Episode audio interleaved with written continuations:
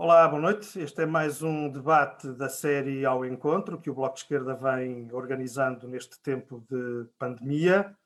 Hoje o tema que nos reúne é a proteção social ou falta dela de advogados e solicitadores, um tema que tem estado particularmente na ordem do dia pelas piores razões. Uh, temos eh, para nos ajudar nesta, nesta conversa, nesta reflexão, Ana Silva, que é advogada, e o Paulo Pedroso, que é sociólogo e teve responsabilidades governamentais na área do trabalho e da segurança social. Eu agradeço, em nome do Bloco de Esquerda, a ambos pela vossa disponibilidade para estarem connosco esta, esta noite.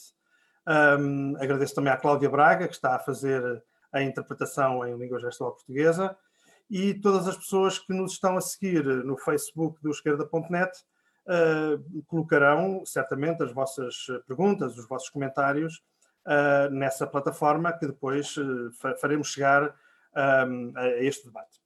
Um, a, a, situação presente é conhecida, eh, ela passa por uma, digamos, por, por uma situação de, de, de, de, perda de rendimento muito acentuada por parte da grande maioria dos advogados e solicitadores, decorrente da, do encerramento na prática dos tribunais, um, e, ao mesmo tempo, eh, esta, esta classe, ou estas classes profissionais, uh, mantêm uma obrigação de desconto mensal de um mínimo de 251,38 euros para a Caixa de Previdência dos advogados e solicitadores.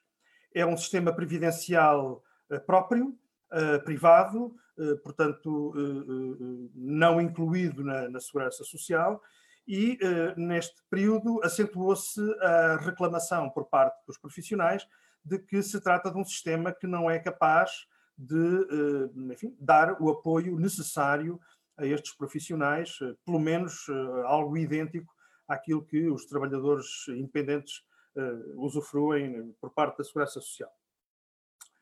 Houve várias propostas que foram avançadas por parte de vários partidos, eh, mas elas foram rejeitadas na Assembleia da República e, portanto, a situação neste momento é, é esta.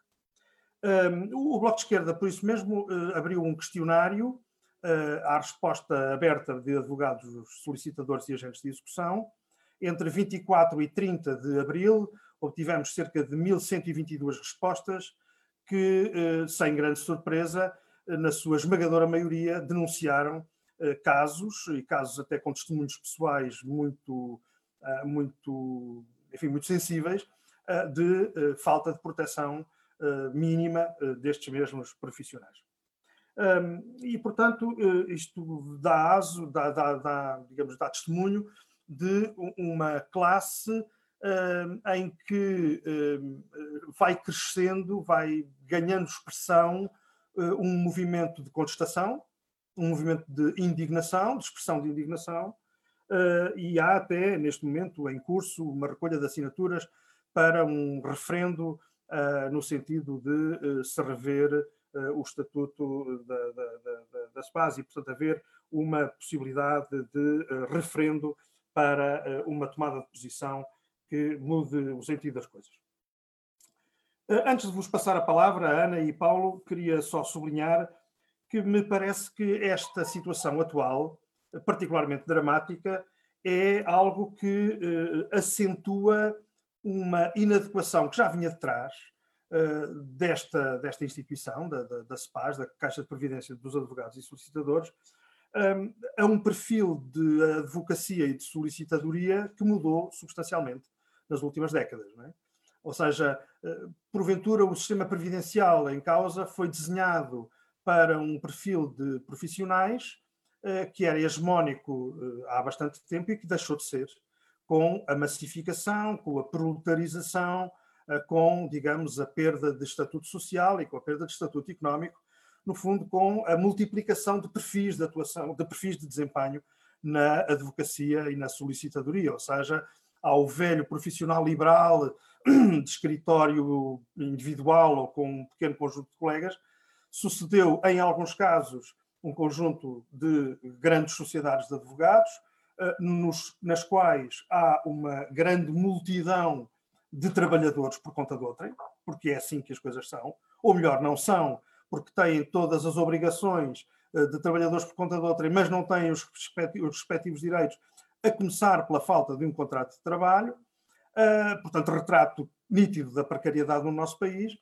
e por outro lado, uh, uh, sobretudo nos territórios mais interiores, nas periferias das cidades, etc., vão continuando a existir, evidentemente, vai continuando a existir uma mancha importante, sobretudo nesses territórios, mas não só, de advogados e solicitadores em prática individual, mas que têm que enfrentar uma situação de perda de rendimento ou de rendimento escasso, com grandes consequências para a sua vida e para a sua, para a sua dignidade. E, portanto, é disto que estamos a falar. Gostávamos hoje, portanto, de passar em revista esta situação, uh, falar um bocadinho também uh, dos cenários que se podem colocar, mas para já eu gostava de começar por colocar uma pergunta à Ana Silva, e, que é basicamente esta, Ana. Parece que neste contexto está, será, será que está formar-se uma consciência social mais aguda, mais, mais viva, por parte de advogados e solicitadores da sua condição precária, da sua condição de fragilidade social. Isto está a mudar pelas piores razões? Esta é a pergunta para começarmos a nossa conversa. Olá, boa noite. Uh, antes de mais, obrigada por, por me darem a oportunidade de participar uh, neste debate, conversa. Uh, bem, eu acho que hum, teria de dividir a, a, sua pergunta em dois temas, da precariedade laboral e da consciência de, falta de proteção social. Eu creio que em relação aos problemas que a pandemia veio agudizar e não veio criar, aliás, relativamente à, à questão da, das contribuições à SPAS e da falta de proteção que advogados, advogadas, solicitadores, agentes de execução têm um, ehm, nesta situação e em, em outras anteriores, eh, eu creio que começamos a ver eh, um, o surgimento de uma consciência social, uma consciência de classe, uh, através de movimentos, da criação de movimentos espontâneos, uh, como, como referiu na introdução, uh, de, deste, deste, de profissionais destas três classes que, que se unem com vista a, tentar procurar alternativas de proteção social.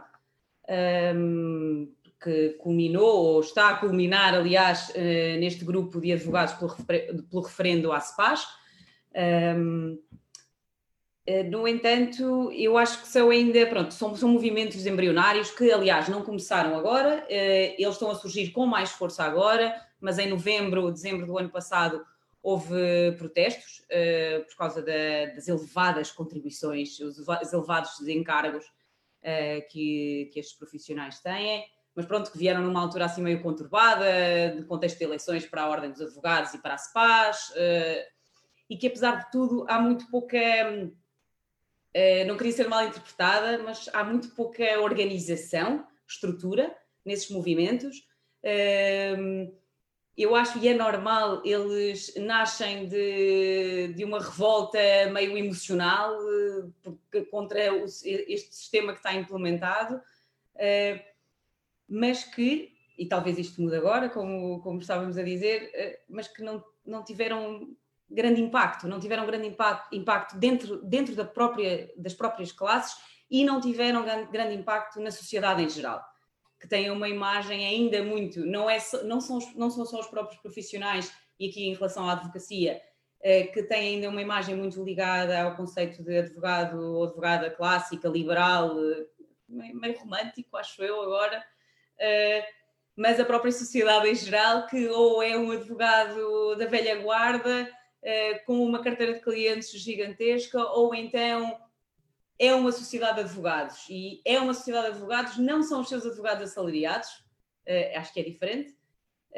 mas é uma sociedade de advogados. Mas isto tudo para dizer que eu acho que em relação à questão da desproteção social, começa a haver alguma consciência. Em relação à precariedade laboral, eu acho que não. acho que há uma noção cada vez mais forte uh, que uh, os, uh, os, advogados e advogadas que trabalham num contexto de sociedade de advogados trabalham num contexto assalariado, mas acho que não há uma. É, é, é, quase uma não aceitação dessa, de, dessa, de, desta condição de proletário. E eu acho que assenta numa série de pilares, não é? Esta rejeição ou uh, quase um querer não ver porque, porque se calhar magoa demasiado, não é?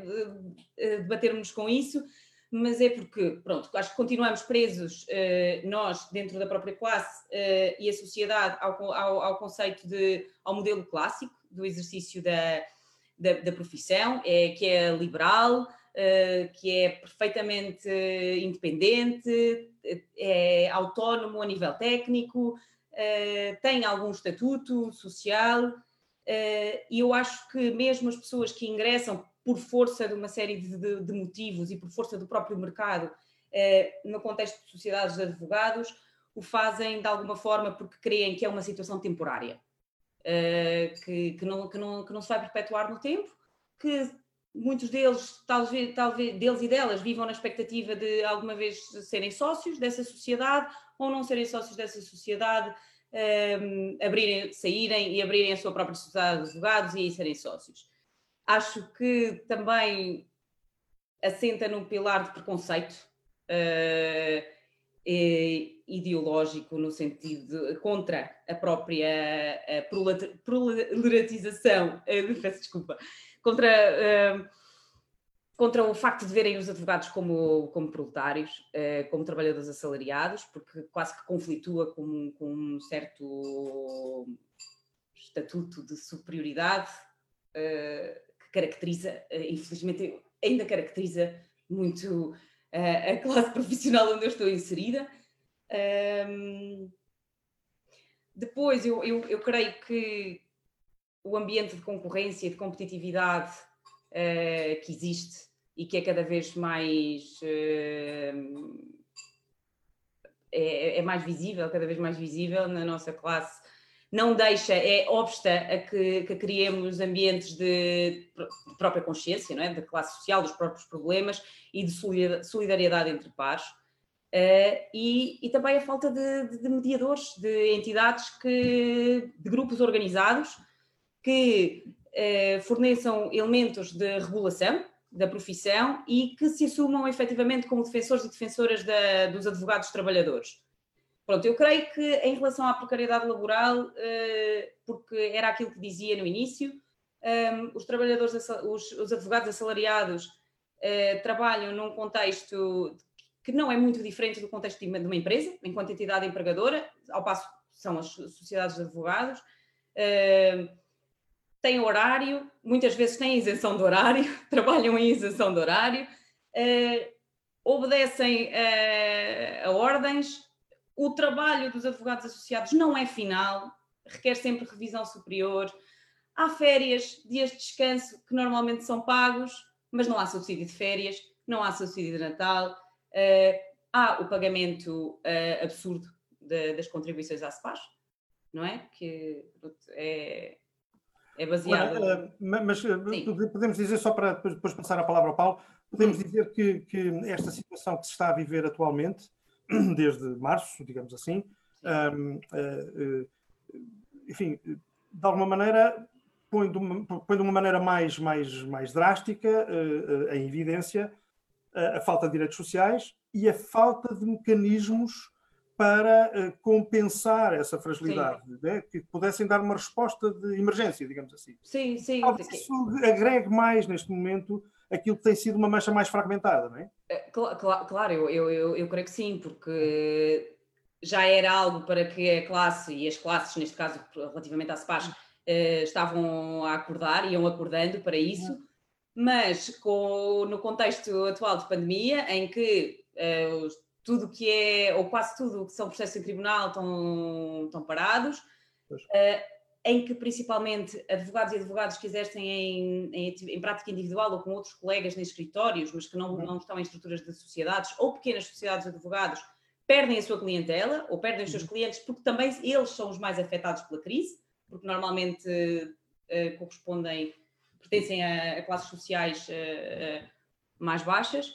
Uh, mas pronto, isto, só, isto, veio agudizar um problema já existente. Não criou, a pandemia não criou este problema, claro. ele já existia. Claro. Isso está claro, isso está claro. Paulo, um, queria passar agora a bola para, para o teu lado. Um, uh, Agradeço-te uma vez mais a tua disponibilidade.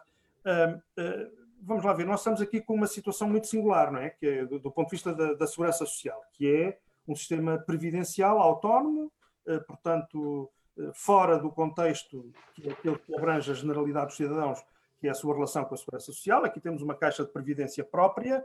Isto tudo tem uma história que tu conheces melhor do que ninguém. Um, e a pergunta que, evidentemente, se está a colocar, da tal, das tais perguntas que começam a agregar uma, uma área profissional que tem estado muito desagregada, é justamente se o cenário, do ponto de vista das políticas da segurança social, se o cenário da integração da, da SPAS, da Caixa de Previdência de Advogados e Solicitadores, na segurança social, é um cenário que, do teu ponto de vista, deve ser eh, olhado como uma solução ou a solução, uh, enfim, uma solução para este, para este problema. Microfone, microfone, microfone. Já está. Muito boa noite. Uh, antes de mais, uh, obrigado, José Manuel Pureza, e obrigado ao Bloco pelo convite para discutir esta questão, uh, que é uma questão um, que curiosamente é muito importante, mas a que todos temos preferido não discutir desde, desde a Constituição de 76. Um, e quando falamos da, da, da, relação dos advogados e dos solicitadores com a, com a Segurança Social, é preciso termos a noção do ponto de partida. Esta Caixa de Previdência, eh, e desculpa dizer-te isto assim, ao contrário do que tu disseste na tua primeira intervenção, não é um sistema privado, isto é um sistema público. É um sistema público no âmbito das instituições de previdência social eh, da lei fascista de 1935, que levou à criação desta Caixa de Previdência em 47 e que foi alargada aos solicitadores ainda antes eh, do 25 de Abril. E o, o, o, espírito e a letra do artigo sobre o direito à segurança social que está, que está na Constituição é claro. Uh, portanto, o artigo 63 diz, a certa altura, um sistema único e descentralizado de segurança social. A questão é que, e a história, uh, em grande parte da história da integração dos regimes na segurança social continua por fazer, mas o que se passou é que uh, no, nos primeiros governos foi dada prioridade como foi escolhida uma estratégia de integração, eh, que era uma integração nos então chamados centros distritais de segurança social, foi dada prioridade à integração dos sistemas que estavam ligados, que tinham base distrital. E uma série de caixas eh, que tinham base nacional foram-se mantendo autónomas. É o caso da Caixa dos Jornalistas, por exemplo, eh, digamos, e, de outras, e não foram, não foram integradas. No caso dos advogados e solicitadores, e a propósito daquilo que a Ana, que a Ana Silva estava a dizer, é interessante sublinhá-lo. O que há é que juntou-se a vontade de autonomia, de manutenção do seu próprio sistema previdencial dos advogados, com uma compreensão e solidariedade ativa, em particular dos ministros da Justiça. Um dos aspectos que é curioso é que os decretos de lei que foram, eh, porque, e é por isso que eu digo que é pública, porque o regulamento da Caixa eh, é publicado em anexo a um decreto-lei, eh, portanto, o, o primeiro depois do 25 de Abril, e depois voltou a ser em 2015 por decreto-lei. E, portanto, aquilo que nós temos é que um ano depois de se ter dito que uh, os, uh, os, as caixas de previdência deviam ser integradas na Segurança Social, é publicado em 1978, no governo Nobre da Costa, um estatuto da Caixa de Previdência dos Advogados e Solicitadores. E toda a gente daí para a frente, digamos, daí para a frente foi renovando esse estatuto quando ele, quando ele foi preciso. Isto do lado dos, dos advogados mas poder, poderia ter acontecido que a Segurança Social se limitasse a estar quieta. E, no fundo, a dar razão à tua intervenção, no sentido que dizer este sistema é privado, Uh, em que, aliás, uh, tens, uh, digamos, um companheiro de lapso, que, que foi o Estado-Estado Marcos Guedes, que quando extinguiu as últimas caixas em 2012 e lhe perguntaram pelos advogados e solicitadores, disse, ah, não, não, isso é um regime privado. repito, não é? Eu não volto a dizer, pronto. Mas, eh, portanto, do lado da segurança social, eh, eh, isto foi institucionalizado, uhum. porque o regime dos trabalhadores independentes exclui explicitamente os advogados e solicitadores. uhum. uh, pelo menos desde 1993. Um, e, portanto, os advogados e solicitadores não apenas estão obrigados a inscrever-se na Caixa de Previdência de advogados e solicitadores, como estão proibidos de se, de, de, de, de se inscreverem como independentes. Uh, e sublinho aqui o proibidos, porque poderia ser irracional mas se, voltando à história, se fosse um sistema privado, nós poderíamos dizer, ok, têm este desconto obrigatório, mas podem também beneficiar da, da segurança social pública. A verdade é que não podem beneficiar do regime de segurança social dos trabalhadores independentes, e nesta intervenção não vou falar das questões de, de trabalho uh, digamos, e do estatuto profissional, uh, uh, se quiserem poderei tentar falar sobre isso a seguir, mas foi seguido durante muito tempo. Eu penso que uma das razões pelas quais esta questão acabou por não tocar muito os advogados, eu penso que não é apenas a recomposição, da, a recomposição profissional. É que, de facto, na história, a gestão da Caixa tem sido muito mimética da Segurança Social Pública. Portanto, no fundo, o que é que tem acontecido? Uh, para, as, uh, para os benefícios que são a matriz da Caixa uh, e também para as, as taxas contributivas, a, a, Caixa de Previdência dos Advogados e Solicitadores, com alguma, digamos, com alguma diferença no tempo, mas tem procurado seguir regras semelhantes à Segurança Social Pública. Cria-se é um problema. Há benefícios na Segurança Social Pública digamos, na segurança social uh, geral, que este regime uh, uh, só incorpora se entender incorporar. Uhum. e aqui portanto, há uma questão, por exemplo, que tem a ver com, com a parentalidade. e, portanto, os advogados e solicitadores não têm, digamos, são um grupo profissional que não tem direito às licenças de parentalidade uh, digamos, no âmbito da sua, da sua caixa de previdência, e, digamos, e que também não uh, beneficia delas uh, no âmbito, em nenhum, em nenhum outro nenhum. âmbito. E julgo que essa é uma das razões pelas quais esta questão agora se tornou aguda. Porque, uhum. mais uma vez, a, a, a Caixa de Previdência dos e Solicitadores foi, foi mimética, mas apenas parcialmente, face ao regime dos independentes porque foi mimética na possibilidade de uh, fazer uma dilação dos pagamentos, que portanto não se poder, de, digamos, poder não se pagar, mas o Governo uh, e a Assembleia da República, que não chamou o decreto à apreciação parlamentar, uh, o Governo tomou um gesto, e uma vez que estamos num debate de um partido político, eu acho que convém que os partidos políticos também tenham consciência, digamos, da sua responsabilidade nesta escolha, por ação ou por omissão, que foi uh, no decreto 10A 2020, portanto, o decreto que cria os benefícios extraordinários de que uh, advogados e solicitadores se queixam de não beneficiar. Uh, eu diria que eu, se estivesse na direção da Caixa de Previdência dos Advogados e Solicitadores, também não criaria este benefício nesta Caixa. Porquê? Porque o, o, decreto-lei cria estes benefícios, mas coloca-os no âmbito do subsistema de proteção familiar. Para dizer de modo não técnico, coloca-os a ser pagos pelo Orçamento de Estado e não pelas contribuições. E, de facto, eh, se muitos advogados e solicitadores, digamos, se este benefício fosse criado pela Caixa e muitos advogados e solicitadores o solicitassem e a Caixa se financiasse uh, no âmbito das contribuições, muito provavelmente geraria uh, um desequilíbrio financeiro que o Estado não quis criar à Segurança Social.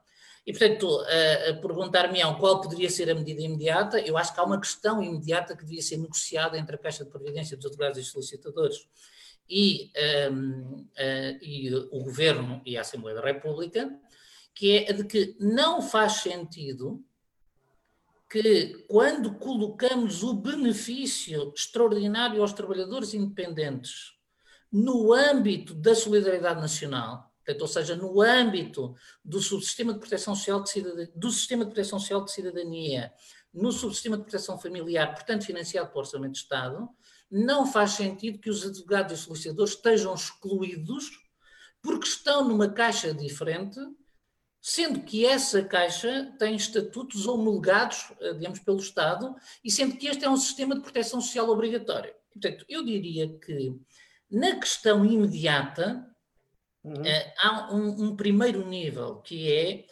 não há razão de equidade para que os advogados e solicitadores não tenham sido cobertos pelo Decreto-Lei 10A 2020 e para que não tenha sido estabelecido um protocolo, eh, digamos, e uma forma de operacionalizar, porque este é um sistema de proteção social obrigatório. E repito, e porque os advogados e solicitadores estão proibidos de se inscrever no sistema uh, dos trabalhadores independentes.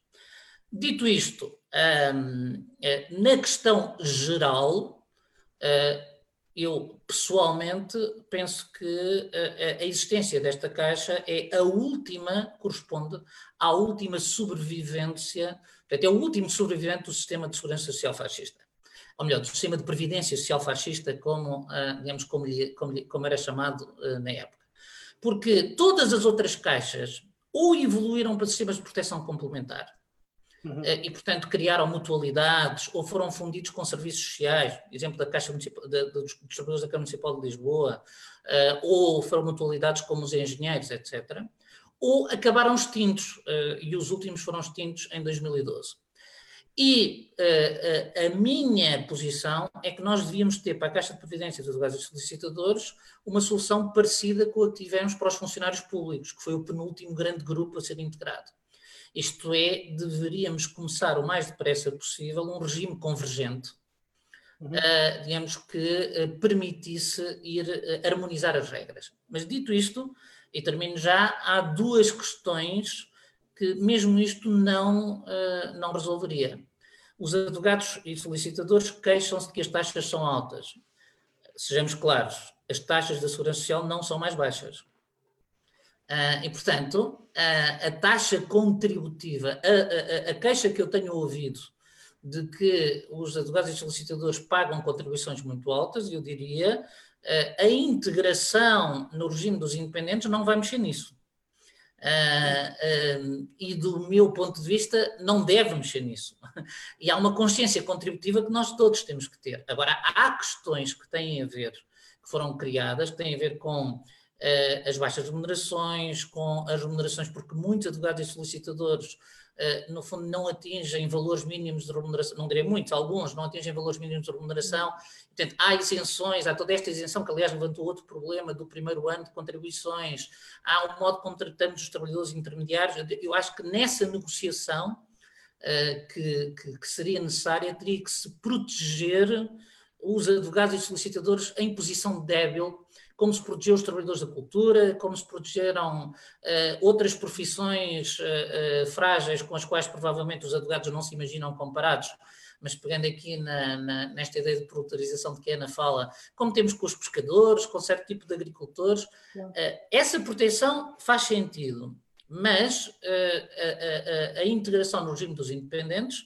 não baixaria as contribuições, aperfeiçoaria seria os benefícios e, em particular, os da parentalidade e agora estes excepcionais. E o último ponto é que os advogados são uh, trabalhadores independentes por definição do seu estatuto, isto não é um problema de proteção social, nem é um problema de lei do trabalho, é um problema de opção dos advogados, uh, porque nós podemos pensar por analogia. Uh, os advogados não têm que ser mais independentes que um médico. e os médicos não se perturbam por exercerem a sua independência uh, sendo assalariados. Os advogados entendem que ser assalariados lhes prejudicava a independência. É uma, uma uh, discussão que têm que ter no âmbito da sua autorregulação, em que a minha convicção é que estão enganados, mas, uh, mas isso a palavra aos advogados. Muito bem. Ó oh, oh, Paulo, vamos agora entrar numa fase de, de, de, conversa entre nós, naturalmente, agora passadas estas duas primeiras intervenções, para situar o problema. Eu já tenho aqui uma série de perguntas que, entretanto, nos foram chegando pelo Facebook e queria dirigir uma a cada um, a cada, a cada um de vós. Há uma pergunta que vai para o, para o Paulo Pedroso e que é esta: quem é que sai mais beneficiado com este modelo de SPAs? São os que ganham mais ou os que ganham menos? Eu diria que uh, este modelo de SPAs, do ponto de vista do benefício normal, uh, é tendencialmente neutro, uh, porque, como eu dizia, ehm, o, o, a arquitetura dos benefícios segue a arquitetura da Segurança Social Geral. E, portanto, foi introduzido o fator de sustentabilidade, foram elevadas as taxas de contribuição, etc.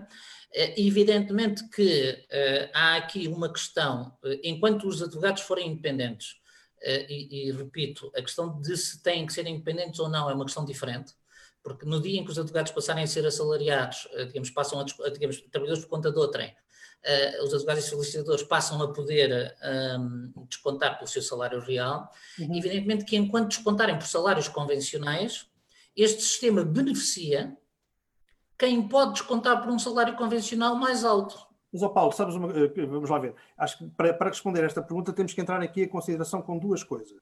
Primeiro, neste momento, as, os descontos para as SPAs são feitos com base na, numa presunção de rendimento. É o salário convencional, estamos a dizer a mesma coisa. E, portanto, isso, evidentemente, por si só, introduz distorções uh, na, uh, digamos, na, na, na, no benefício, digamos assim, de quem tem mais e de quem tem menos. E, por outro lado, a possibilidade de escolher o escalão no qual se está, uh, uh, no qual, do, do, enfim, a partir do qual se faz a obrigação contributiva, uh, e, portanto, permitir que o mínimo seja 251,38 e depois por aí acima, mas isso não tem, não tem que ter correspondência automática com o rendimento efetivo do advogado ou do solicitador, agrava, do meu ponto de vista, essa, essa discrepância e essa distorção. Há duas questões autónomas. Portanto, há uma que é de saber qual deve ser o patamar mínimo. Sim. E, portanto, evidentemente que eh, é uma escolha uh, não racional que o patamar, o patamar mínimo possa, não, não possa ser o salário mínimo nacional. Uhum, uhum. E associado a isto, há ainda outra questão. Como existe no regime dos independentes, e temos sempre a falar do pressuposto que nos mantemos uh, uh, que mantemos os advogados independentes para não contaminar as discussões. Sim. Há as situações de fragilidade uh, que deveriam ser, que a Caixa de Previdência dos Advogados Facilitadores pode reconhecer como a Segurança Social reconheceu para pessoas que têm, por exemplo, imaginemos um, um, advogado autónomo que tem poucos clientes, portanto, poderia ter aqui um estatuto parecido com o que tem os intermitentes da cultura, para dar uhum. aqui, fazer sim, uma sim. Mas... E depois há a questão que tu colocas, que é uma questão, mas que é uma doença de todo o regime dos independentes, não é uma doença exclusiva da Caixa de Previdência dos Advogados e Solicitadores. Uhum, uhum. É como nós não forçamos, nem temos como forçar, que os descontos sejam sobre remunerações reais, pois. no fundo, o, este regime, como o dos independentes, tende a beneficiar quem tem uh, maior disponibilidade financeira, claro. que pode escolher Embora seja uma armadilha, porque uma das razões pelas quais a segurança social é obrigatória é que nós temos uma certa miopia, para além da que temos, que nos leva a usar óculos, quer dizer, temos uma certa miopia entre as nossas necessidades do, presente, do presente e as nossas necessidades do futuro. Uh, e uh, o que a literatura diz é que nós normalmente usamos estes sistemas convencionais para descontar menos e não para descontar mais. Uh, mas nosso, a nossa arquitetura de segurança social é contributiva, portanto, quem mais desconta, mais beneficia. Sobre isso não há volta a dar. O que é, do meu ponto de vista, mais injusto, nomeadamente para os mais jovens e para os que trabalham em grandes empresas, é, é, é o efeito colateral uh, do, uh, do, do, estatuto profissional não permitir o trabalhador por conta de outra. Uhum, uhum.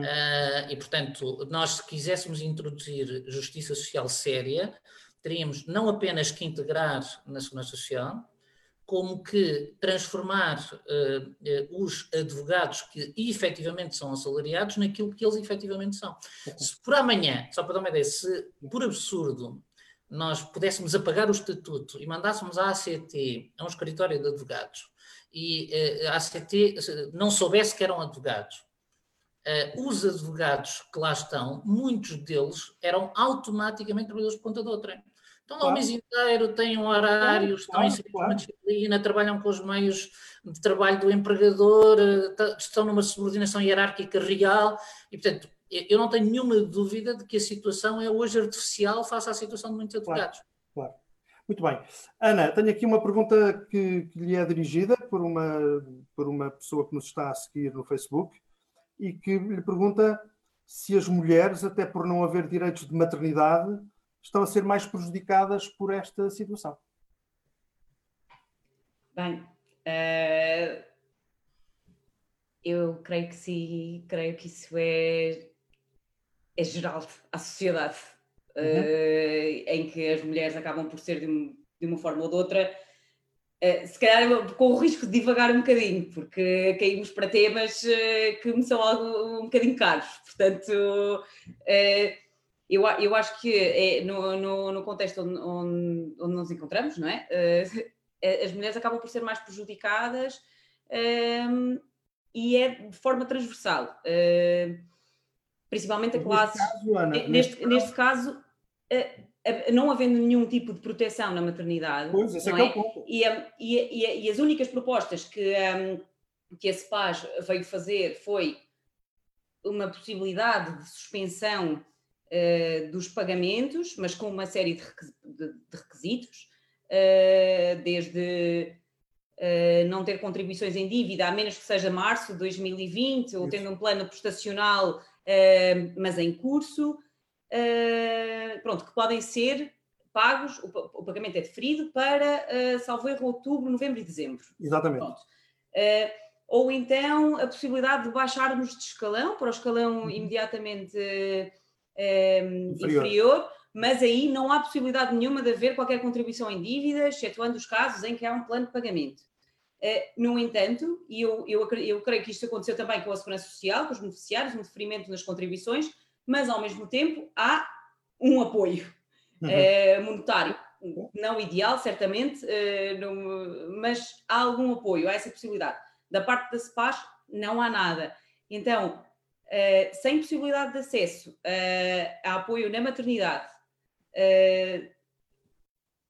muitas vezes, tal, talvez até sem possibilidade de recorrer a, a estes mecanismos de que eu não creio que eu nem recuso-me a chamar de mecanismo de, de, proteção concedidos pela, pela SPAS, eu acho que foram uma esmola, são uma esmola, uh, uh, à qual foram obrigados, passado um mês e meio de insistências, uh, a fazer isto,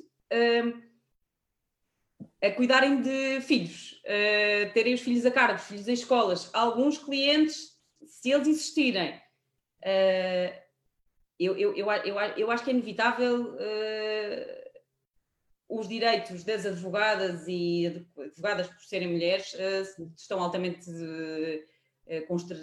estão altamente restringidos.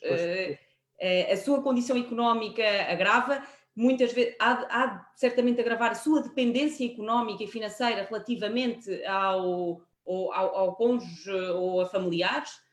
Um, e eu, eu, eu, não sei relativamente a esta questão o que mais dizer de uma forma. Está muito claro, está muito claro, está muito claro. Depois, de, de uma forma mais clara possível. Mas posso força, só. Força, força, força.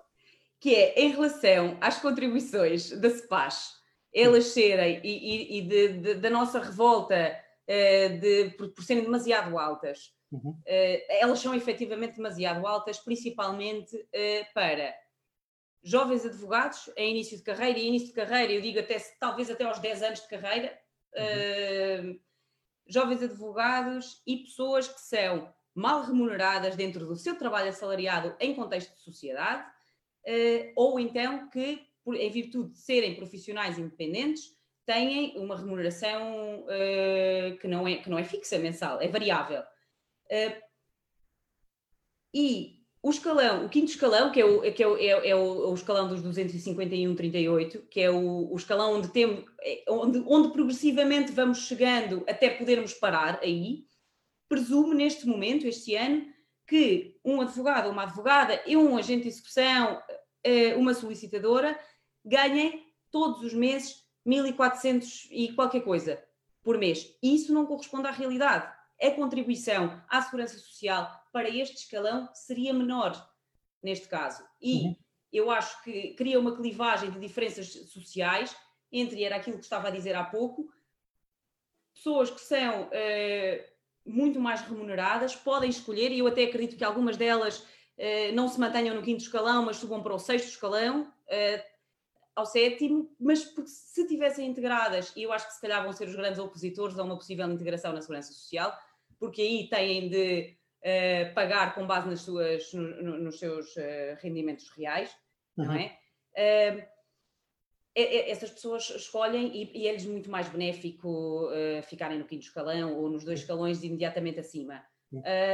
E, e, para além disso, um, eu perdi-me agora, esqueci-me. Okay. Não, mas já, já, já, retomamos, já retomamos. Oh, Paulo, há aqui uma outra pergunta que te é dirigida a ti e que, que vem um bocadinho ao encontro de, das considerações que estavas a fazer uh, mesmo antes de passarmos à Ana e que é, que é, esta.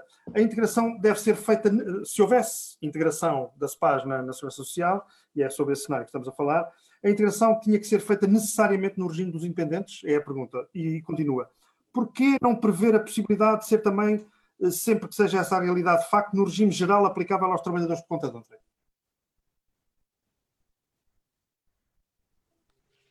Micro, micro, micro. Micro eu não tenho nenhuma, eh, eu não tenho nenhuma limitação a que os, eh, numa integração os advogados assalariados de facto sejam integrados no regime dos trabalhadores por conta de outrem. Um, levantam-se questões uh, de direito do trabalho e de corrigir-me-ão se eu estiver enganado, terem que alterar o estatuto da ordem, porque uma coisa é ter uma remuneração fixa, outra coisa é ter um estatuto de trabalhador por conta de outrem, certo? Uhum. Uh, mas uh, eu pessoalmente julgo que a situação ideal uh, para resolver todos os problemas é que os advogados que são trabalhadores independentes sejam integrados no regime dos independentes, os advogados que são trabalhadores por conta de outrem os advogados e solicitadores, como é sempre não esquecer, uh, e, um, uh, eh, sejam integrados no regime de conta de outra. Portanto, é essa a lógica. Okay, okay, okay. Do meu ponto de vista, há duas questões que poderiam colocar-se. Portanto, uma é a dos direitos adquiridos, quer dizer, portanto, no fundo, em rigor não estão adquiridos, mas dos direitos à informação, ou seja, um, portanto, uh, a contabilização da carreira que já está feita uh, para esta caixa uh, na, na, integração, o que não me parece muito, muito complexo, porque bastaria reconhecer, reconhecer as regras pois. e depois.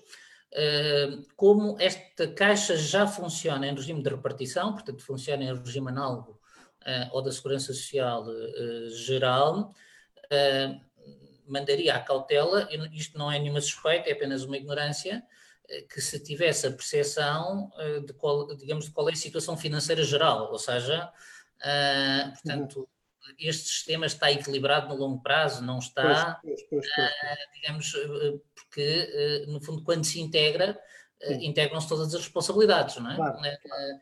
Mas, mas é mais fácil, há uma coisa que, eh, do ponto de vista técnico, é bastante mais fácil integrar esta caixa pois. do que foi, por exemplo, integrar os bancários. Isso eh, porque? Do que foi integrar os bancários. Eu tenho muito porque? mais. Porque os bancários eram fundos de pensões que funcionavam na lógica da capitalização okay. uh, e em que uh, é legítimo, vou dizer isto de modo suave, é legítimo ter dúvidas de que a dotação dos fundos de pensões da banca uh, cobrissem realmente os compromissos que estavam estimados. Aqui, como já estamos a funcionar. Em... Também foste muito claro, diz, diz. Aqui, como já estamos a funcionar em repartição, uh, portanto, pois, pois, pois, e como temos e como temos uma taxa que, volto a dizer, é análoga, e como temos a, a, a dos regimes independentes, e como temos aquilo de que os advogados se queixam, eh, eh, aquilo que os advogados se queixam torna o sistema mais fácil de integrar. Isto é, eh, nós não temos a generalidade dos advogados a descontar por escalões muito baixos, eh, porque como há estas progressões, eh, digamos que são obrigados a fazer. Uh, portanto, na prática, é, é, muito pouco provável o regime teria que estar muito mal gerido para não estar equilibrado. E eu não tenho nenhuma razão para supor uh, que, não seja, que não seja assim. Portanto, este sistema é facílimo de integrar, uh, havendo vontade política. Ok. Uh, Ana, uma, uma, uma, questão que também, essa, essa enfim, vem também da, do Facebook, mas independentemente disso, queria-lhe colocar assim, que é a seguinte.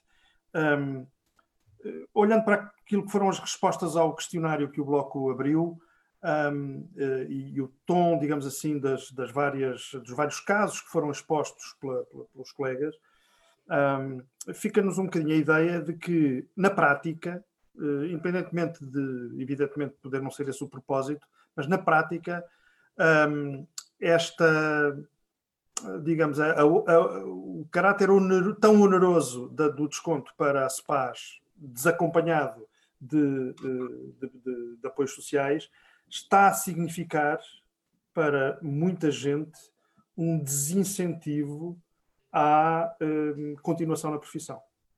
Uh, houve muitos casos em que as pessoas exprimiram isso. E, portanto, é uma espécie de, digamos assim, de filtro não assumido, uh, percebe? De, de, de tampão não, não assumido para a, a continuação na profissão naqueles anos em que, que são os anos iniciais, sobretudo, em que a fragilidade é maior. Isso é sentido dessa maneira, enfim, na, na, no universo em que a Ana se move na área dos advogados e solicitadores? Bem, o, o, meu universo é, é, é, um pouco específico, porque eu trabalhei até junho uh, inserida em sociedades de advogados, desde o estágio, uh, e depois percebi que era, uma, era, era, era um mundo no, no qual não, não, não gostava de estar inserida, mas a maior parte dos meus amigos e amigas uh, que vieram da faculdade comigo e que e que vieram para Lisboa também, eh, a maior parte deles e delas estão inseridos em sociedades de advogados. Somos muito poucos ainda, ou em prática individual, ou em colaboração com, com outros colegas. Eh, mas faz-me todo o sentido eh, que, que, que, essas elevadas contribuições, principalmente desde 2015, com uma série de alterações, não é? que, que aconteceram, que o, que é um entrave. Na, na verdade, as, as, pessoas, e eu incluo-me nesse, nesse leque, uh, nos primeiros anos de profissão é impossível ganharmos dinheiro, efetivamente, porque então, passado aquele ano de isenção, que pronto, é, foi, foi, foi alterado para este ano, mas que ia até aos, ao, o teto máximo de 10 mil euros, depois, ultrapassado esse teto, uh, nós fazemos retenção na fonte de IRS a 25%, pagamos IVA a 23%, pagamos SPAS, pagamos cotas. Uh, há, e eu acho que o problema também começa, ou começa, ou anda uh, de mãos dadas com os estágios profissionais, porque não há obrigatoriedade de remuneração nos estágios, e os estágios são necessários para que se possa fazer a agregação à ordem uh, dos advogados. não há essa obrigatoriedade. A maior parte dos estágios não são remunerados quando são são parcamente remunerados, face ao trabalho desempenhado uh, pelos estagiários e estagiárias, e depois as remunerações uh, nos primeiros anos são um, irrisórias face ao, ao, ao, trabalho prestado e à responsabilidade, aliás, que, uh, que, pronto, que a nossa profissão que tem. Eu não queria nada estar a esquecer de solicitadores e agentes de execução, mas é a realidade que me é próxima, claro, é a realidade claro. na qual eu estou inserida. Claro, com certeza Uh, acho, creio que estamos juntos uh, nesta questão da SPAS. Uhum. Não sei se estamos, se a, se a realidade deles enquanto um, ehm, profissionais precários uh, uhum. também se verifica. acredito que sim. Sim, exatamente. Mas, mas, pronto, eu, eu, eu, acho o último inquérito feito pela Ordem dos Advogados para aferir da situação dos, dos, advogados e advogadas portugueses foi feito em 2004. Eh, desde então, o Conselho, agora Regional de Lisboa, fez, salvo erro, em 2011, eh, e desde então nós tivemos um, um acréscimo ah, agora Está agora em aberto uma... uma está, está sim, né? sim, mas mais direcionado até para esta questão de, de, do, de, da Covid-19, do, do impacto que ela está claro. a ter. Acaba por fazer algumas perguntas, qual é que é a nossa realidade claro, claro. Eh, de trabalho, não é? Pois, mas... Pois, pois, Paulo, hum, eh, vou, vou, vou, seguir, vou continuar a seguir aqui as perguntas que nos vão chegando para, para podermos dar-lhes resposta. Uh, há uma pergunta que, que vem um bocadinho no sentido de algo que tu disseste lá atrás, a propósito de uh, desconto para a SPAS, desconto, desconto para a Segurança Social, e, e, há uma pessoa que nos coloca uma pergunta que vai aparecendo muito nestes debates, que é por que não permitir porque não permitir a escolha, portanto, ou seja, permitir que seja um, um, um, uma, um regime baseado na escolha do próprio ou da própria, não é? Um, Uh, uh, e, e, e, portanto, uh, eu a isso, esta é a pergunta que nos está colocada no Facebook, e eu a isso acrescentaria uma outra, que é a de saber se isso em si mesmo, esse direito de livre escolha a ser consagrado, um, poderia ser uma solução, digamos, intermédia uh, aquém da integração na, na segurança social. Aqui. Eu não vou esconder. Eu não vou esconder a minha preferência e, portanto, gostava que ficasse muito claro. A minha preferência é que se cumprisse a Constituição. Claro. E, portanto, qualquer coisa que implicasse manter uma caixa separada como regime obrigatório é uhum. é manter uma sobrevivência da lei de 35 numa altura em que já nenhuma outra profissão no país, nenhuma outra, esta é a última exceção. Uh, e, portanto, desde a integração dos funcionários públicos. O modo como eu uh, proporia era de manter uma caixa de previdência, assim chamada ou não, uh, que funcionasse como proteção social complementar, ou seja, a obrigatoriedade da inscrição na Segurança Social eh, e a possibilidade de, como outras profissões fazem, eh, de o conjunto da profissão entender que deve ter eh, certo tipo de benefícios, incluindo benefícios de solidariedade profissional, por exemplo, todas estas questões que têm a ver com a situação específica dos estagiários, da existência de pessoas que têm baixos rendimentos, a possibilidade de ter um sistema complementar de pensões negociado coletivamente, porque há uma coisa que também convém não termos ilusão, e eu penso que os advogados e solicitadores ainda não terão tido a noção total da consequência da alteração nas fórmulas de cálculo e, portanto, o montante, o montante das pensões a atribuir vai baixar uh, nos próximos anos, uh, e, portanto, uh, e nomeadamente a relação entre as pensões e os rendimentos, portanto, ou seja, ao mesmo tempo estamos a ter advogados com menos rendimentos e que vão ter pensões mais baixas, e, portanto, é a altura de começar a pensar também do ponto de vista da adequação das pensões.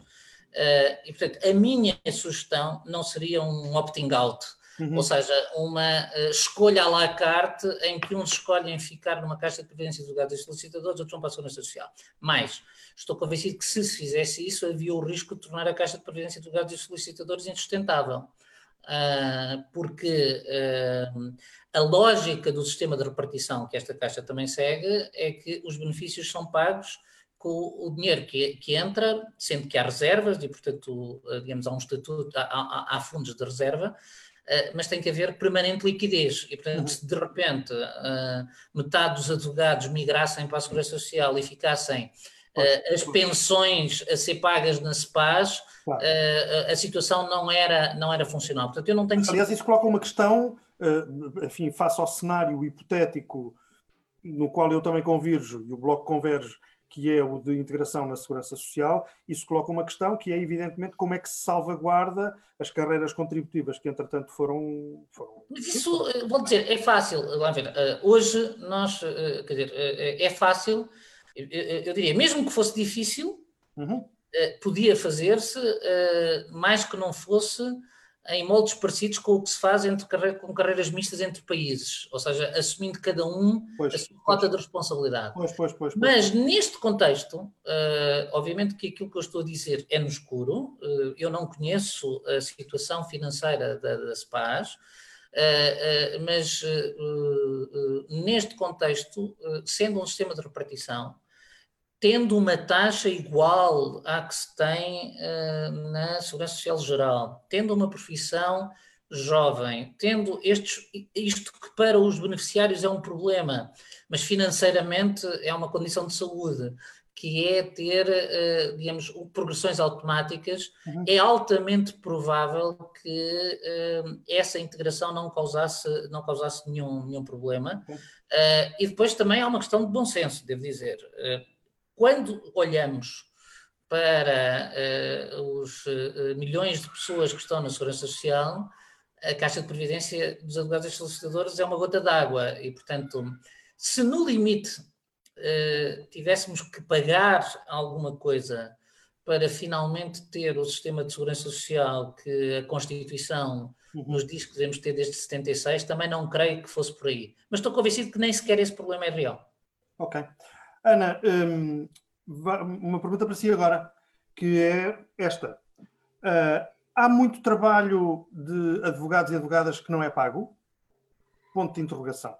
E, e acrescenta.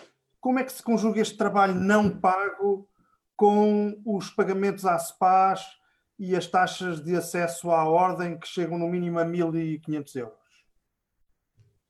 Ah, pois as taxas de inscrição. Se há Ora, muito trabalho que não é se há muito trabalho que não é pago, eu acho que há. Há, há muito trabalho. Para, gente, para, para quem nos está a seguir eh, perceber. Uh, bem, não deve ser assim tão difícil cobrar honorários num contexto de uma sociedade de advogados. Os recursos humanos, uh, departamentos de suporte, são mais. E estou a falar de. Quando eu falo em sociedades de advogados, nestes casos, é de médias e grandes uhum. sociedades uhum. que têm muito mais mecanismos de.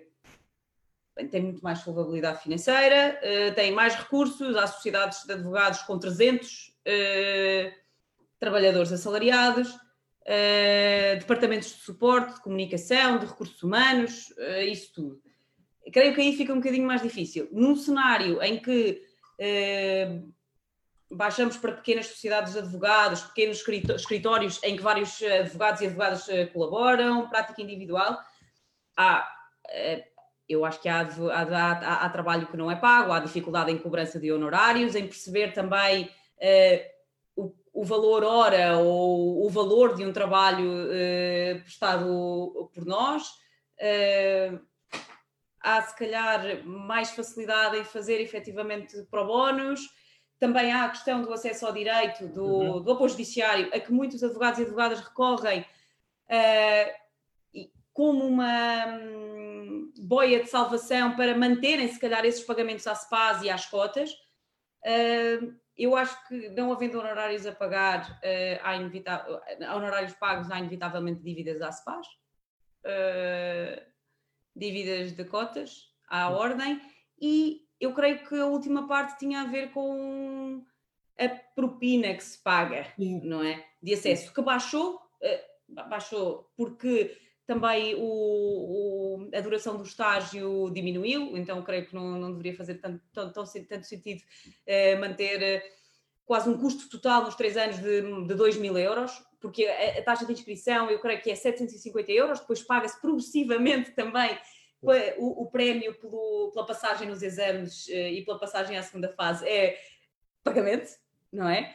Uh, e a partir desse momento, eu, eu, eu acho isso é um, é um, uma forma de entrave de acesso à profissão uhum. e é uma forma muito vil, porque é económica, porque pessoas com menos capacidade económica não conseguem ter acesso à profissão. Desde logo começa porque não se conseguem inscrever, ou porque têm de recorrer a, a pagamento de prestações, porque com a, para se inscreverem na ordem no estágio da ordem tem já ter um patrono ou uma patrona nomeada, ou seja, já tem de ter um, um estágio no escritório. Uh, muitas vezes, como dizia, esses estágios não são remunerados, então os primeiros passos uh, de acesso a esta profissão são de, de gastos e, felizmente, talvez para muitas pessoas, de suporte familiar e para outras, eu acho que é à, conta de também elas trabalharem noutras atividades, algumas certamente se endividarão para, para fazer face, para cumprir algo que, que sentem, que, para terem acesso a uma profissão que devia ser livre ou tendencialmente livre uhum. e gratuita também. Ok. Paulo, um, agora esta pergunta vem para ti uh, e vou lê-la.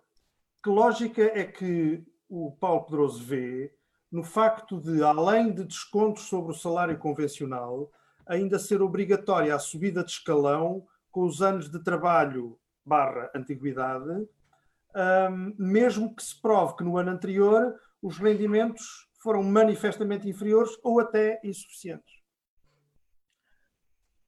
A resposta é uma lógica autoritária. Uh, quer dizer, portanto... Aí está, simples e grosso. Quer dizer, uh, eu consigo perceber a racionalidade do ponto de vista da gestão da Caixa. Uh, tem a ver com aquilo que eu dizia lá atrás. Uh, portanto, forçar pessoas que são trabalhadores independentes, e é isso que juridicamente elas são, à medida que vão progredindo na idade, descontarem sobre escalões mais altos, é uma forma de as proteger, de elas não pensarem suficientemente nos rendimentos de que precisam quando forem mais velhos. Claro.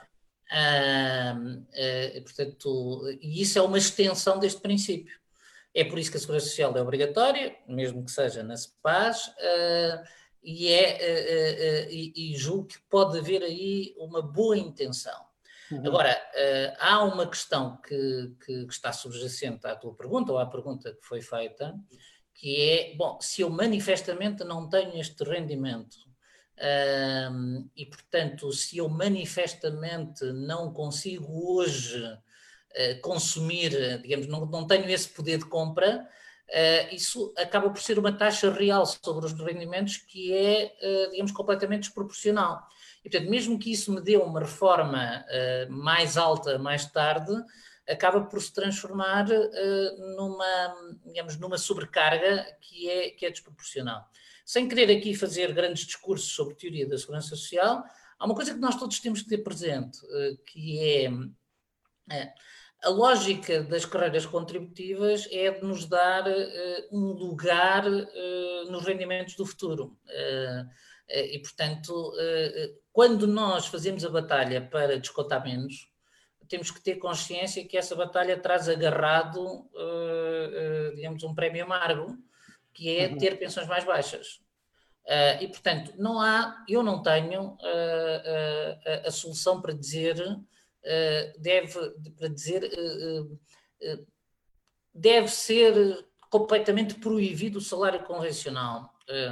Eu, eu, eu não defenderia isso. agora, aquilo que ouço, e portanto eu estou apenas a falar daquilo que ouço, é que se gerou uma situação em que a presunção de progressão na carreira é completamente desproporcional face aos rendimentos reais. Claro. Se é completamente desproporcional, tem que ser corrigida. Isto nem sequer teria grandes consequências para a Caixa, porque, volto a dizer, o problema de uma Caixa em repartição como é esta é a sustentabilidade de longo prazo. E, portanto, se as pessoas estão a descontar menos, vão receber menos. Não, não haveria, não haveria outros, uh, outros problemas.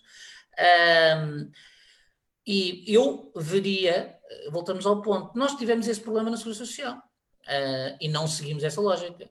E, portanto, na Segurança Social, uh, os trabalhadores independentes, independentemente de, na minha opinião, o regime estar a precisar de levar uma nova volta, mas há uh, o reconhecimento das situações de fragilidade, o reconhecimento das situações excepcionais. Houve uma revisão de quais são os rendimentos, uma das coisas que julgo que não foi feita na Caixa, e, e, se eu estiver errado, uhum. peço a quem está a ver que me corrija, uh, portanto, uma correção dos rendimentos que são uh, presumidos por efeitos de escalão, uh, considerando o nível de despesa que as pessoas têm, que estão associados aos rendimentos, e, portanto, os rendimentos que contam não são, não são um, os rendimentos totais, mas é apenas uma proporção. E, portanto, eu acho que é completamente razoável que eu, na minha liberdade, diga Uh, se eu só estou a ganhar metade daquilo que vocês presumem que eu ganho, uhum. e se eu faço prova disso, eu abdico desse benefício de longo prazo que me dão porque quero comer hoje. Uh, e é por isso que a minha resposta é muito clara. Uh, essa é uma solução autoritária, embora seja para um problema real. Pois. Ana, um, um, esta questão da, da falta de proteção um, ou da, da do descasamento entre uma, uma, uma base contributiva forte, pesada, digamos assim, uhum. e uma, eh, uma fragilidade grande da proteção, um, eh, leva a que uh, haja uma. Como é que eu ia dizer? Haja uma, um, uma particular uh, expressão de, de, de, de, sentimento de perda, de sentimento de, de, de desconforto com o exercício da profissão nos primeiros anos. É?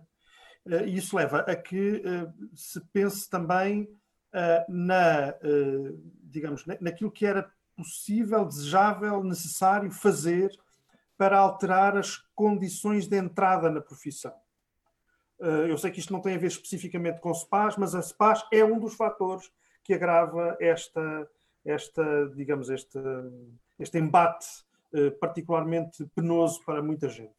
E, e, há uma pessoa que nos está a seguir e que faz uma pergunta assim um bocadinho, parece que fora da caixa, mas que tem a ver com isto, que é o que é que era necessário fazer, o que é que era, perdão, o que é que era necessário mudar uh, nos primeiros anos da profissão uh, para que ela, uh, quer dizer, quer em termos de SPAs, quer em termos de outras condições, para que, um, para que houvesse uma maior solidez da condição dos jovens advogados.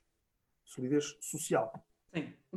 Uh, então, uh, sendo uma opinião muito própria, uh, eu creio que começando logo na, no, no, custo de acesso que, que os estagiários e estagiárias têm de pagar, acho que se devia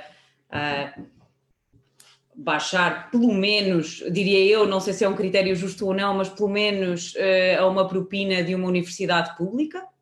Uh, acho que poderia fazer sentido.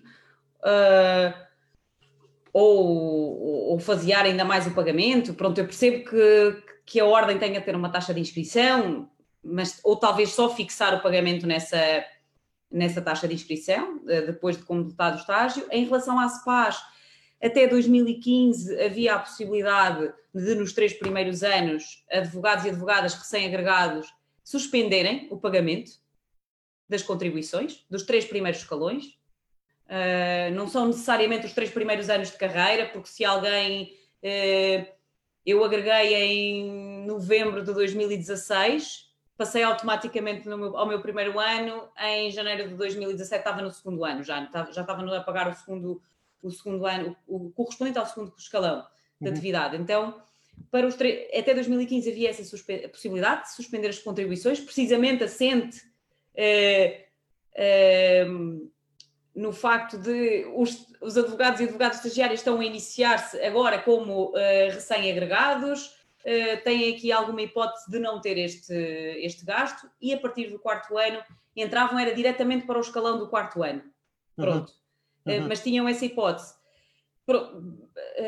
partindo de um pressuposto que tudo se manteria, eh, esta normalidade, não é? Com, com a SPAS, que não estudávamos possível não se estudava a possível integração na segurança social, não se estudava uma possibilidade de mudar o estatuto dos advogados e de lhes reconhecer uh, as relações laborais.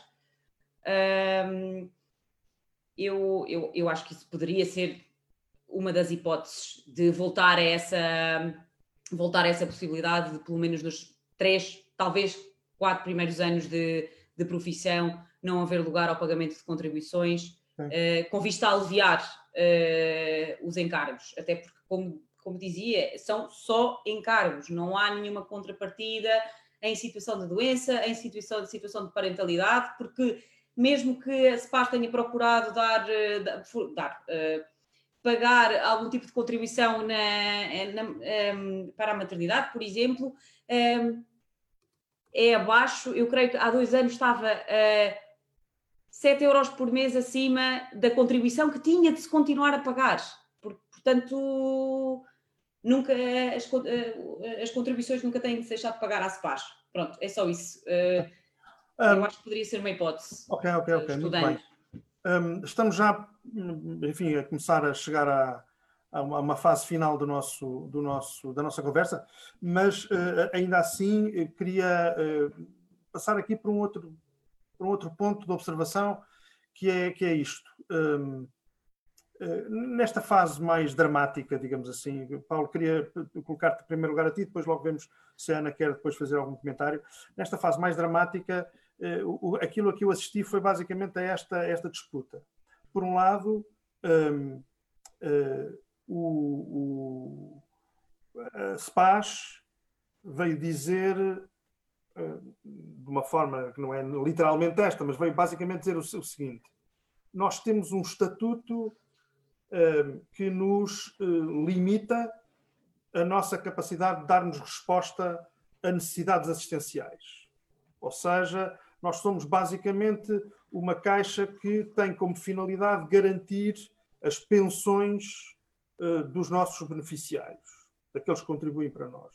E, portanto, nós não temos estatutariamente, isto, repito, não, é, não foi literalmente assim, mas foi um discurso que andou neste, neste registro, uh, nós não temos uma missão assistencial, nós não temos competências assistenciais que nos permitam, num momento de crise como este, dar, aprovar medidas extraordinárias de apoio que passem por compensar a perda de rendimento acima de X ou de perda de atividade total, outra coisa qualquer. Portanto, por um lado, a SPAS diz basicamente isto e diz, por isso, se houver lugar a medidas extraordinárias, quem as deve pôr em prática é o governo.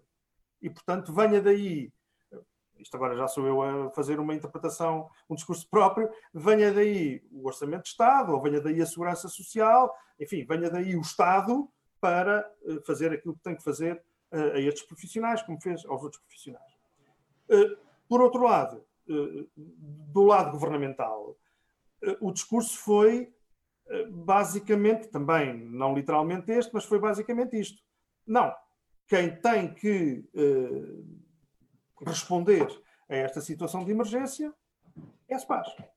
Porque é a SPAS que tem essa, digamos, essa, essa responsabilidade de caráter geral. E, portanto, há aqui um ping-pong, é? Há aqui um uhum. ping-pong que é a SPAS diz é o governo, o governo diz é a SPAS, uh, enfim, grosso modo. Eu não vou pronunciar sobre quem é que disse o quê, mas vou. Não, não vais, mas vais mas vou responder, mas vou responder com clareza sobre o que, é que eu penso que devia estar a acontecer nestas circunstâncias. Uh, e, portanto, uh, uh, nestas circunstâncias, há uma componente. Portanto, há uma componente que é, quer a SPAS, quer a Segurança Social, eh, tomaram esta medida de emergência, que é permitir uh, diferir os pagamentos. E, portanto, esse problema está resolvido.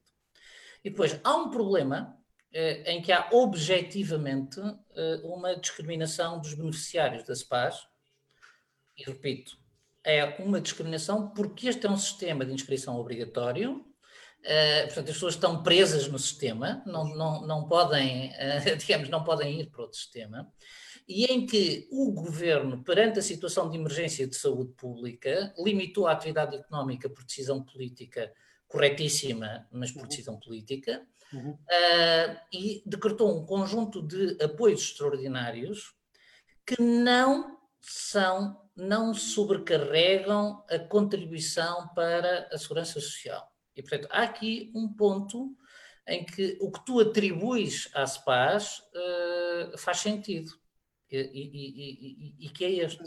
Os apoios excepcionais que Sim, mas poder-se-ia, oh, Paulo, peraí, poder-se-ia ter aceite a hipótese de transitoriamente, a título excepcional, enquanto vigorasse este momento particularmente de, de, de excepcionalidade agravada, admitir que neste momento aqueles que o, que o, que o requeressem pudessem descontar para a Segurança Social suspendendo a sua contribuição para a Estado. Eu, eu, percebo o que estás a dizer, mas não tem sequer esse problema. Então, uh, vamos cá ver. A, a, lei de base da Segurança Social diz que há um, sistema, um subsistema previdencial. Há então um sistema previdencial uh, e diz que os advogados solicitadores, portanto, as pessoas cobertas pela SPAS não estão cobertas pelo sistema previdencial. Ponto. E, portanto, sobre isso não há dúvidas. Mas também diz que há um sistema de cidadania em que há um subsistema de proteção familiar que está desvinculado da componente uh, contributiva. Não é o previdencial, é um sistema separado. E foi isso que foi operacionalizado na lei. Isto é, os apoios, uh, uh, vocês são juristas, mas é assim, os apoios que foram atribuídos, portanto, estes apoios de redução de atividade, não são apoios do sistema previdencial, ou seja, daquele de que os advogados e solicitadores estão excluídos. São tecnicamente, por decisão do governo, portanto, o que está escrito no, no decreto-lei uhum. é que são do subsistema de proteção familiar. E, portanto, a pergunta nem sequer é se podem descontar para a Segurança Social. Uhum. A pergunta é, na minha opinião, porquê é que o subsistema de proteção familiar, que é não contributivo, portanto, é um uhum. subsistema de solidariedade, que é pago pelo Orçamento do Estado, não pode ser atribuído a advogados e solicitadores Exato. quando este é, o, e é aqui, quando este é o seu sistema de segurança social, e é aqui que uh, não é meramente semântico uh, dizer se a Caixa de Previdência dos advogados e solicitadores é um sistema privado ou é um sistema claro, público. Claro, compreendo. Como é um sistema público, na minha percepção, nem sequer era necessário pedir, pedir a contribuição.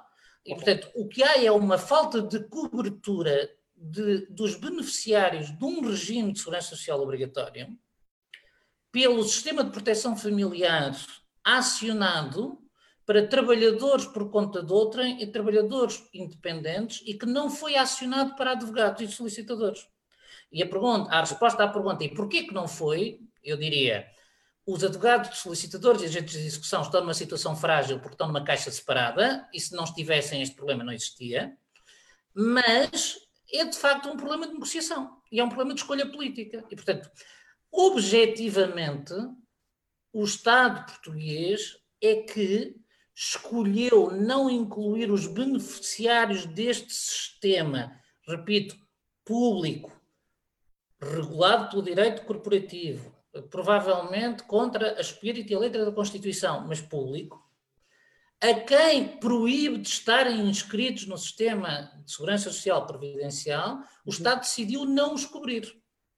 Uh, e aí é como em tudo nas lutas políticas. Uh, uh, não tendo havido este benefício otorgado pelo Estado, há movimentos sociais ou partidos que lutem por esse benefício? Esse é o vosso trabalho. Esta, esta, esta deixa do Paulo leva à última pergunta que eu tinha para colocar a ambos, e depois, se vocês, enfim, verão se, se ainda há alguma, alguma questão que, que, que subsista, e, e que é justamente esta, ou seja, um, estamos, temos estado a falar de uma situação de desproteção social, temos estado a falar da singularidade do sistema previdencial, temos estado a falar, digamos, desta, desta de, de, de, da dimensão dramática que isto tudo atinge no momento que estamos a viver, uh, e falta-nos falar de movimento social. Falta-nos falar de tomada de posição forte por parte de profissionais. Eh, falta-nos falar, portanto, de, de quais é são as condições que existem neste momento entre advogados, solicitadores e agentes de execução para que uh, uma mudança da atual situação, que é gravosa, indiscutivelmente, não há, não há, como, não há como negar isso, uh, de que esta situação possa ser uh, alterada, alterando o próprio regime de proteção social destes, destes profissionais. Um, pode haver vontade política, pode haver, ou melhor, pode haver disponibilidade política, pode haver, uh, digamos, uh, disponibilidade por parte de forças políticas, do governo, do que seja, até da própria Ordem dos Advogados, de uh, estar aberto para uma qualquer alteração, mas se isso não for, digamos, trazido de uma forma bastante forte, bastante coesa pelos vários profissionais para o debate público hum, é difícil. E, portanto, a pergunta, Ana, depois Paulo, é hum, hum, qual é a vossa avaliação uh, das, das, condições, digamos, sociais uh, que possam empurrar as condições políticas para que esta situação possa ser alterada. Começamos pela Ana. Pegando no que eu disse inicialmente, com a questão da falta de termos, da falta de, de mediadores para a consciencialização, consciência de classe, ganhar-se consciência de classe, uh, consciência social, laboral. Um, creio que podíamos eh, usar este momento como uma como o móvel de que precisávamos, uh, em que temos efetivamente, e era o que dizia, pode haver muita vontade política, mas se não houver unidade dentro das próprias classes profissionais, eu creio que certas vontades correm o risco de morrer na praia. Como, infelizmente, certos movimentos, certos protestos acabaram por, por, por porque tiveram tão pouca expressão, um, acabaram por não, não, não não tiveram nenhum tipo de, impacto, quer dizer, tiveram, não, não estou a desmerecer no, no, claro, uh, certeza, no, claro, nos claro. protestos, mas é, eu, eu, eu creio que primeiro precisamos de criar ou ganhar consciência da classe ou das várias classes no que a ASPAS uh, diz respeito, no que há, e no, e no que há ao, ao, cenário laboral, ao contexto laboral também. Uh, precisamos de perceber e de interiorizar quais é que são as nossas condições de trabalho. É preciso uh, que seja feito um levantamento das condições dos profissionais desta, desta, destas classes, quais é que são as, as, eh, as, condições atuais, em que moldes é que exercem a, tua, a sua atividade, uh, se são uh, remunerados, se não são, em que contexto, se trabalham para sociedades, quantas pessoas trabalham uhum. em sociedades de advogados. Uhum. Em 2018 uh, éramos 32 mil advogados, e porque o Por Data não tem dados, dados do ano passado. Uh, se considerarmos que são 25%, em sociedades de advogados temos 8 mil profissionais a trabalhar como verdadeiros assalariados. É preciso olharmos para dentro, criarmos movimentos uh, com talvez com alguma visão mais progressista, uh, que consigam sentar-se e conversar e talvez dar voz e dar ferramentas, aliás, de defesa para que advogados associados se sintam à vontade para a esses movimentos recorrer.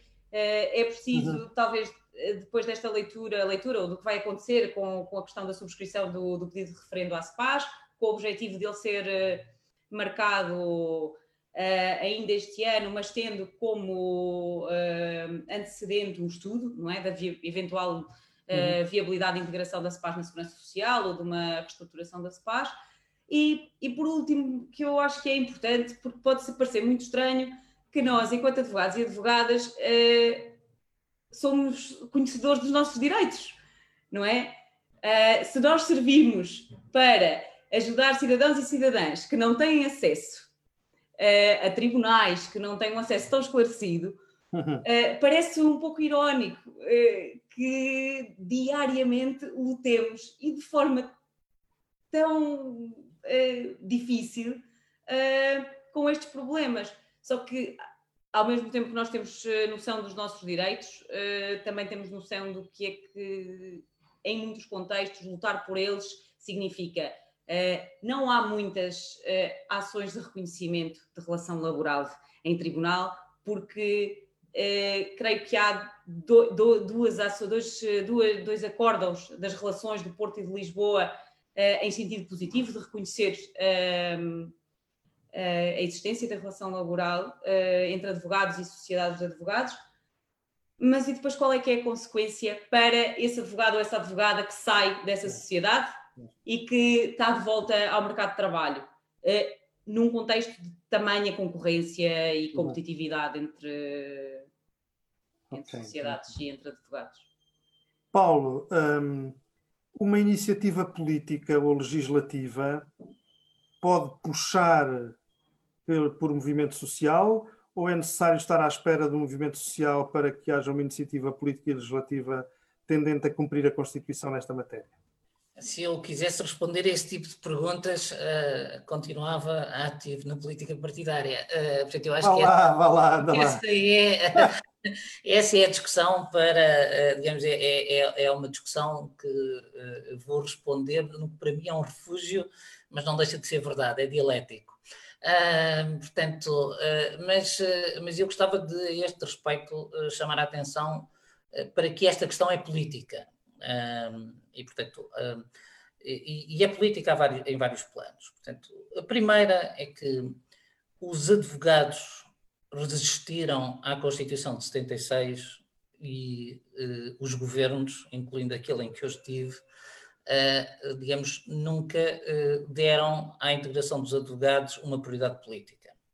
E resistiram porque entendiam que estavam numa situação de privilégio. E, portanto, eu acho que a primeira questão que se coloca a esse eventual movimento social e à discussão política é que este sistema é velho, porque este sistema foi mantido para uma ideia de advogados como grupo privilegiado que não se misturam com os problemas sociais gerais do país, Exatamente. que são muito mais graves que os problemas dos advogados, e deixaram de o ser. Exatamente. É, portanto, e, portanto, há aqui uma mudança, e, e, e, há uma coisa que a Ana disse e que passou por aqui, que tu disseste, é, quer dizer, hoje quando se compara os benefícios imediatos, portanto, seja, esta caixa continua é completamente centrada uh, nas pensões de reforma, nas pensões de velhice e de invalidez. Uhum. Mesmo o regime dos independentes evoluiu do ponto de vista dos benefícios imediatos. E, portanto, continuamos nesta lógica do grupo que se vê a si próprio como privilegiado e, portanto, não entra nessas minudências do subsídio de doença, do apoio na parentalidade ou nessas modernices, eh, porque se as mulheres são as mais prejudicadas, a não existência de um subsídio de parentalidade prejudica mães e pais, não é? Quer dizer, portanto, uh, e, e, portanto, e sobretudo prejudica os filhos dos dois. Uh, e, portanto, uh, este sistema, mesmo que se mantivesse separado, precisava de uma renovação da agenda dos riscos que cobre. Uhum. A este respeito, eu gostava só de pôr aqui uma nota de rodapé, que é dizer querendo, nada proíbe a Caixa de Previdência dos advogados e solicitadores de ter apoios especiais nesta altura. Eu, nós podemos entender que não é exigível, mas nada proíbe. Portanto, poderia, daquela tua síntese, poderia parecer que não está no estatuto da Caixa uh, esse tipo de apoios, mas não é verdade, porque um dos fins da Caixa uh, é a criação de, uh, digamos, de subsídios de acordo com as disponibilidades do fundo de assistência. E a palavra fundo de assistência não deixa dúvidas. Agora, se há muito dinheiro ou pouco dinheiro no fundo de assistência, isso é outra conversa. Mas, em abstrato, não é verdade que não haja mandado para isso. Uh, dito isto, uh, do meu ponto de vista, há aqui uma questão que é uma questão de consciência de cidadania da parte dos advogados. e, portanto, os advogados eh, hoje vivem eh, esta precariedade extrema, eh, porque no seu funcionamento democrático e de autorregulação continuam a interditar a si próprios, no seu estatuto, a possibilidade de serem assalariados. e, portanto, e, e aí há uma questão, é uma questão que, sem, sem pôr em causa a autonomia da ordem, nenhum partido político pode mexer nisso. Quer dizer, uh, e, e, portanto, uh, aqui eu penso que o, o primeiro desafio uh, para grande parte das questões de precariedade que aqui estão levantadas é um desafio que tem que ser resolvido dentro da ordem. e tem que ser resolvido com a consciência de que o desempenho profissional dos advogados já não tem nada a ver com o que era no passado. E repito uma coisa que já disse os médicos não são menos independentes que os advogados por serem assalariados e, portanto, não percebo porque é que um advogado deixa de ter independência se for uh, assalariado. Questão final uh, é simples. Uh, eu acho que, no que diz respeito à segurança social, há um dever dos partidos e há um dever do Parlamento, porque, não sendo eu intérprete da Constituição, eu penso que a palavra sistema único de segurança social não deixa muita margem para interpretações quanto a que a permanência deste sistema obrigatório é aconstitucional, porque não quer dizer inconstitucional, quer dizer, portanto, é, eh, digamos, os advogados estão, do ponto de vista da proteção social, colocados por si próprios e pelos governos, eu repito isto, e pelo Parlamento, na medida em que o Estatuto é regulado por um decreto-lei que não foi chamado à posição parlamentar, uh, portanto, o reconhecimento do Estatuto da Caixa de Previdência uh, dos advogados e solicitadores, uh, digamos, põe este sistema à margem do comando constitucional. e a interdição, mesmo nas circunstâncias atuais, da inscrição de advogados no regime dos independentes implica que há uma responsabilidade política. Portanto, dito isto, eu creio que uh, no plano laboral uh, a questão é uma questão de movimento social, ou seja, é uma questão de consciência profissional dos advogados e da auto-organização dos advogados. No plano da segurança social, é um problema de sociedade, não é um problema dos advogados. portanto, fomos nós, globalmente, e eu insiro-me nos que fizeram, que nunca achámos que fosse prioritário trazer a proteção social dos advogados para depois do 25 de Abril. Uhum. Uh, porque é basicamente o que não aconteceu. A proteção social dos advogados, solicitadores e agentes de execução está na Constituição de 33, hoje. Uh, e, portanto, se me perguntares, uh, pode um político em Portugal, em 2020, achar que isso é normal? Eu diria, em princípio, não.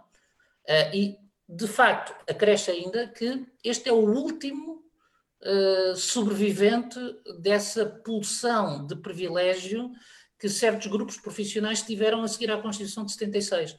Todas as outras situações semelhantes, que já existiram às dúzias, estão resolvidas. Portanto, chegou a hora, uh, e se esta crise demonstra e está a demonstrar o limite deste modelo de auto-organização na proteção social, eu diria, aproveite-se o momento.